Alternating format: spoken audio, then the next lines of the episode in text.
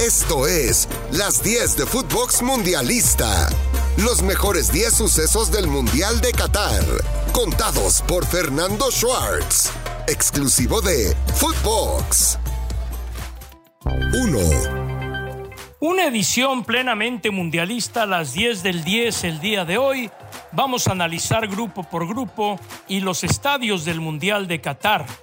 En el grupo A, Qatar, Ecuador, Senegal y Holanda.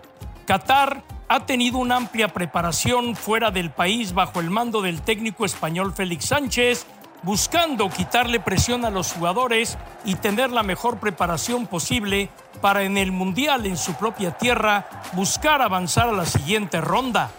Ecuador, de Gustavo Alfaro, tuvo una comprometida clasificación a raíz del caso del jugador Castillo que si era colombiano, que si era ecuatoriano, que de dónde venía, de dónde salía, la impugnación de Chile, pero finalmente Ecuador, lo que ganó dentro de la cancha, ya no lo perdió dentro del terreno de juego.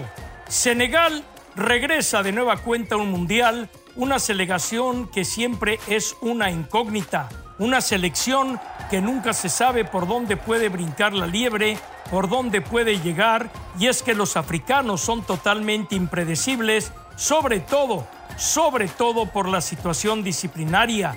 Holanda, bajo el mando del general Lois van Gaal, ha recuperado el fútbol que había perdido con De Boer y bueno, esta Holanda debe ser un rival muy de peligro para cualquiera en el Mundial. Me inclino a pensar que en este grupo Holanda es el gran favorito para ganar el grupo y que el otro pase va a estar entre Qatar y Ecuador. 2.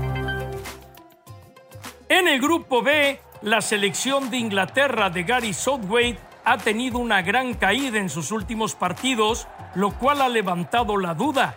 Pero ya sabemos que cuando llegue el Mundial, todo puede llegar a cambiar y a suceder, e Inglaterra, encabezada por el ciudadano Harry Kane, tiene una selección de mucho respeto que en cualquier momento puede despertar. La selección de Irán al estar jugando en su zona, pues definitivamente se convierte en un rival de peligro, aunque creo que Estados Unidos de Greg Berhalter está para ser la escolta de Inglaterra rumbo a la siguiente ronda. Estados Unidos tiene cualquier cantidad de jugadores en el continente europeo encabezados por Christian Pulisic y esto habla de una selección que sabe jugar bien al fútbol, una selección que tiene calidad y una selección de Estados Unidos que aspira a tener el mejor mundial de su historia, aunque los últimos resultados no han sido los apetecidos, pero ojo, ojo con Reina, que puede ser gran figura como lo fuera su papá, Claudio, en el Mundial de 1994. Gales regresa a un mundial. No había estado Gales desde Suecia 58 y Gareth Bale por fin podrá jugar un mundial aunque Gareth Bale tuvo poca aparición como suplente en la Major League Soccer, donde el equipo del LAFC se ha coronado campeón. 3. El grupo C, el grupo de México, con Argentina, Arabia Saudita y Polonia. Argentina de Messi es la gran favorita para ganar el grupo y no tan solo ello, es marcada favorita la selección de Scaloni para poder ganar el Mundial. Argentina está por romper el récord de partidos sin perder y bueno, bajo esa condición pudiera llegar a enfrentar a, México, ya que Argentina abre el Mundial en contra de Arabia Saudita, mientras que México lo hará frente a Polonia. Hay que recordar que a México no le fue bien con Polonia en Argentina 78, pero estamos hablando lustros después. México tuvo una baja en la curva de rendimiento, pero creo que llega en plenitud para el Mundial y sigo pensando que México de Martino va a hacer un buen papel. Polonia depende mucho de Lewandowski y de Zielinski, mientras que México puede jugar en conjunto. Me inclino a pensar que en este grupo C van a avanzar las selecciones de México y de Argentina. 4. En el grupo D la selección de Francia de Benzema, de Mbappé, marca como favorita para avanzar pero los problemas que Mbappé ha metido en el vestidor pueden quebrar la hegemonía deportiva de la selección de Francia y ponerla a parir dentro del campeonato mundial. Australia es una verdadera incógnita porque Australia ha subido su ritmo de fútbol dejando la Legión de Oceanía y Australia ha madurado en su fútbol, aunque para mí en este grupo D está el caballo negro del Mundial que se llama Dinamarca, la Dinamarca que sufrió el accidente de Eriksen en la Copa Europea de Naciones, pero una selección de Dinamarca que tiene juventud, que tiene experiencia, que juega muy bien al fútbol, además de ser totalmente vertical, y creo que Dinamarca tiene los argumentos suficientes para poder avanzar junto con Francia, mientras que Túnez, Túnez le va a poner simplemente sabor al grupo. 5. El grupo E, España de Luis Enrique, debe ser la gran favorita, aún estando Alemania. Sí, la selección de Alemania de Hansi Flick, que en su mayoría tiene la base del Bayern Múnich, un equipo de abolengo y de alcurnia en el fútbol europeo, pero España ha tenido un cambio regeneracional realmente importante y Luis Enrique, un técnico que innova, creo que puede dominar este grupo, aunque claro, Alemania viene por su revancha después de que en Rusia no pudo caminar. Costa Rica de Luis Fernando Suárez llega al Mundial mediante la vía de la repesca, pero aún así los ticos encabezados por el veterano Brian Ruiz, por Joel Campbell, por Celso Borges, por Matarrita, por Oviedo, le puede dar un dolor de cabeza cualquiera con el disciplinado fútbol de Japón, completando este grupo E, aunque tal parece que España y Alemania deben de dominar, este grupo para mí es el grupo más complicado del Mundial y no lo llamo el grupo de la muerte porque en este Mundial no se ve precisamente esa circunstancia. 6.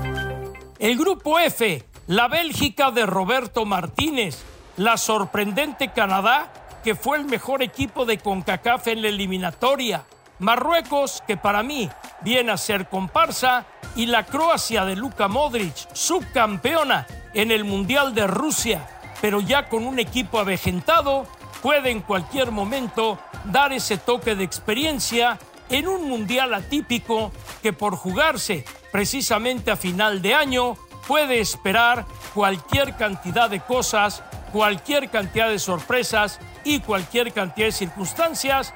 Yo aquí me quedo con Bélgica con todo y que Lukaku se encuentra en duda para jugar el Mundial, junto con la selección de Croacia para poder avanzar. 7. En el grupo G, Brasil, la Brasil de Tite, de Neymar y de una constelación de estrellas como Richarlison y otra pléyade de jugadores, es gran favorita para ganar el Mundial.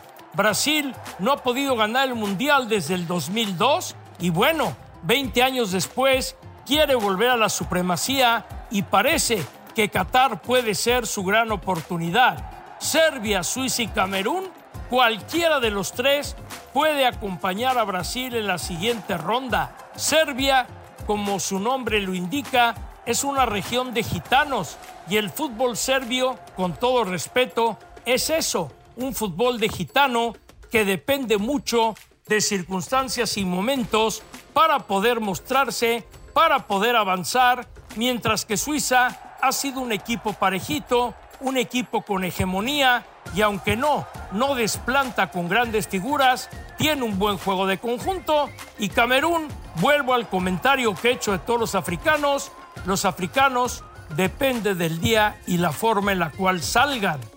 8.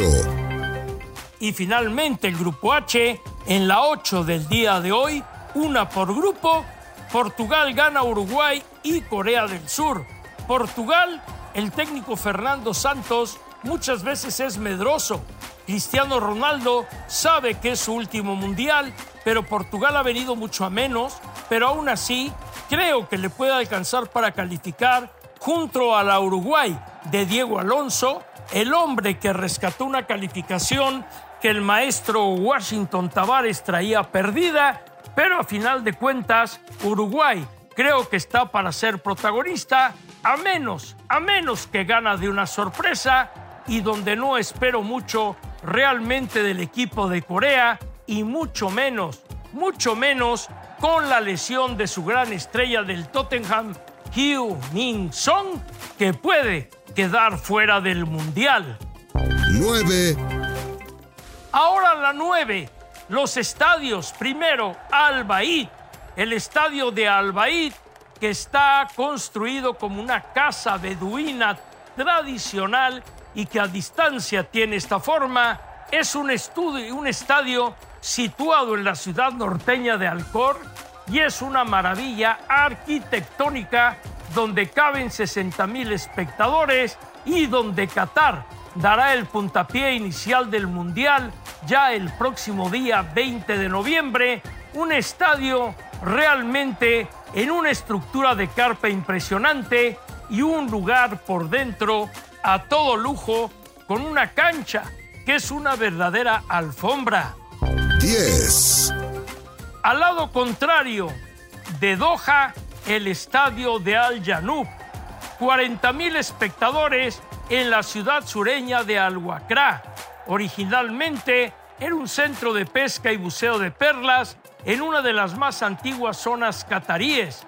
La legendaria arquitecta Zaha Hadid le dio al estadio un aspecto que refleja las velas llenas de viento de los tradicionales barcos Dow.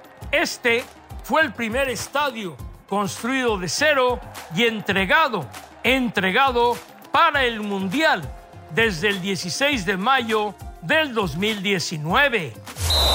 Nos vamos a tiempos extras. El estadio Ahmad Bin Ali, entrando en el tiempo de reposición, está en la ciudad de Al Rayyan, una de las más históricas de Qatar, en donde juega el Rayyan Sports Club, con una capacidad para 40 mil espectadores y una fachada única alrededor de los asientos que permiten estar muy cerca del terreno de juego. Tal parece que este estadio es de los más comunes y corrientes. El estadio Altumama, basado en la gafilla, la gorra tradicional usada por niños hombres en el Medio Oriente y que sin duda alguna es el corazón de esta región. Altumama fue diseñado por el arquitecto local Yaidá y este estadio, con un aura impresionante, tiene 40 mil asientos y está tan solo a 12 kilómetros de West Bay, que es la zona de la Corniche, que es la zona central de Doha. El estadio de Education City, cerca de las universidades de Qatar, donde están los mejores académicos y universidades del mundo. Un estadio hecho en forma de diamante que fusiona armónicamente la arquitectura islámica con la sorprendente modernidad. Un estadio que después va a ser de usos múltiples y de situación universitaria y que por eso fue construido precisamente en Education City. El único estadio que existía es el Estadio Internacional Califa. Esta ha sido la casa de Qatar desde 1976. Fue transformado en el 2022 y en 76 fue construido para albergar los Juegos Asiáticos. Un estadio con unos arcos esplendorosos y realmente yo este estadio lo he gozado mucho porque ahí jugó Monterrey contra Liverpool en un Mundial de Clubes. El estadio de Lusail, el estadio de la gran final, donde México jugará contra Argentina y contra Arabia Saudita. 80 mil espectadores en Lusail City, una metrópoli de última generación y construida en 10 años. La linterna Fanar, cuencos y vasijas artesanales utilizadas en el Medio Oriente durante siglos son los que enmarcan toda su estructura en un ambiente familiar, pero totalmente que viene a ser futurista. Sí, esta ciudad es donde vivió el fundador de Qatar el jeque Hassim bin Mohamed Al Thani a principios del siglo XX y he dejado para despedir el Estadio 974 construido con contenedores marítimos que fueron construidos en China y el 974 el código de marcación a Qatar 974 contenedores marítimos junto a la bahía, un estadio que será desarmado y si Uruguay gana la sede del Mundial de 2030, toda la estructura será donada ahí. Las 10 del 10, con tiempo agregado, dedicado, dedicado totalmente al Mundial Qatarí. Esto fue Las 10 de Footbox Mundialista, un podcast con Fernando Schwartz, exclusivo de Footbox.